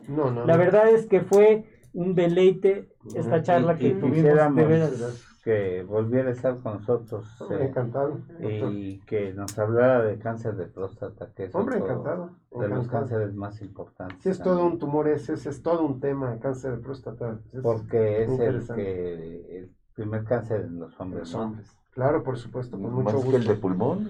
Más que el de pulmón, doctor, es el primero en número, porque dicen por ahí que si todo hombre viviera, todos los hombres viviéramos más de 100 años, todos tendríamos cáncer de próstata. Es un cáncer que va con la próstata y curiosamente es el paralelo en el hombre de la mama.